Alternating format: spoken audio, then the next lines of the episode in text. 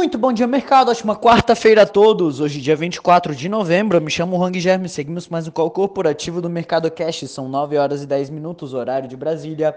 Índice S&P 500 Futuro indicando queda de 0,17% e o índice Bovespa Futuro indicando queda de 0,48%. O Ibovespa encerrou o dia de ontem em alta de 1,5%, cotado aos 103.653 pontos, impulsionado sobretudo pelas ações da Vale e Petrobras, que acompanharam a alta dos preços das commodities no mercado internacional, enquanto os temores sobre inflação e preocupações com o andamento da PEC dos precatórios no Senado seguem no radar. Hoje os mercados mundiais aguardam uma agenda cheia. Nos Estados Unidos pela tarde, o Fed vai divulgar a alta da última reunião do FONC quando anunciou o cronograma do processo de retirada de estímulos à economia americana. Além disso, com destaque para a divulgação do PIB do terceiro trimestre, Pedido de seguro-desemprego da última semana, índice de preço ao consumo pessoal. Os papéis da varejista Gap recuaram 16% e o da Nordstrom 23% no aftermarket, após as empresas divulgarem resultados abaixo do esperado para o terceiro TRI. Os papéis da HP avançaram mais de 7% após a empresa divulgar resultados acima do esperado. Na Europa saiu o PMI HS Market, que avançou 50, de 54,2 pontos em outubro para 55,8 em novembro, superando a expectativa de 53,2 pontos. A expectativa de que a Alemanha anuncie hoje uma decisão frente à possibilidade de implementar lockdown. A França registrou mais de 30 mil novas infecções de Covid na terça-feira pela primeira vez desde agosto.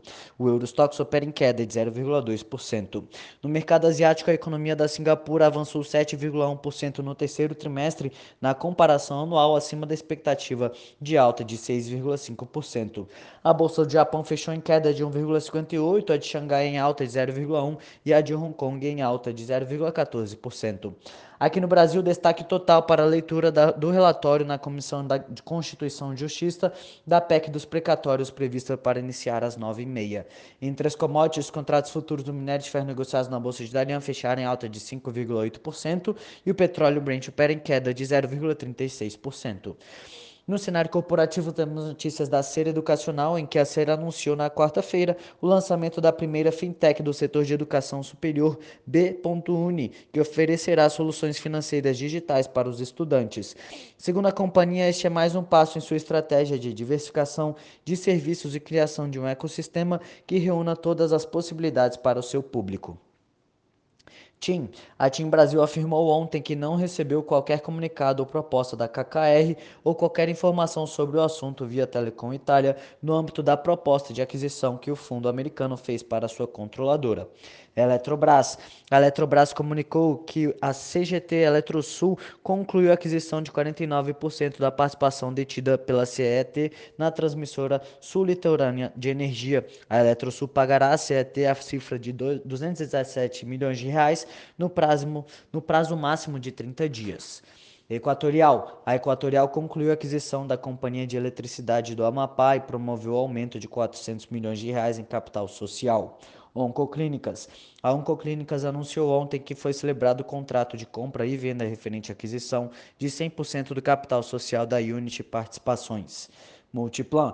A Multiplan informou a inauguração do 20 shopping da sua carteira, o Parque Jacarepaguá, localizado na zona oeste do Rio de Janeiro. O shopping inaugurou com 95% de sua área alocada e com mais de 320 lojas. A Multiplan investiu aproximadamente 770 milhões de reais no empreendimento e, juntamente com os aportes das, dos lojistas, superaram a marca de um bilhão de reais. SmartFit. A SmartFit anunciou oferta de aquisição facultativa de debêntures da quarta emissão da companhia. Os debenturistas que tiverem interesse em alienar esses títulos devem aderir à oferta até o dia 8 de dezembro. Cosan. A Cosan anunciou que Marcelo Eduardo Martins, atual diretor vice-presidente financeiro e de relações com investidores, vai assumir o cargo de vice-presidente de estratégia da companhia a partir do dia 2 de janeiro. Burger King, o Morgan Stanley aumentou sua participação acionária para patamar superior a 5% das ações do Burger King Brasil. Por hora, estas são as principais notícias. Desejo a todos um excelente dia e ótimos negócios. Um forte abraço.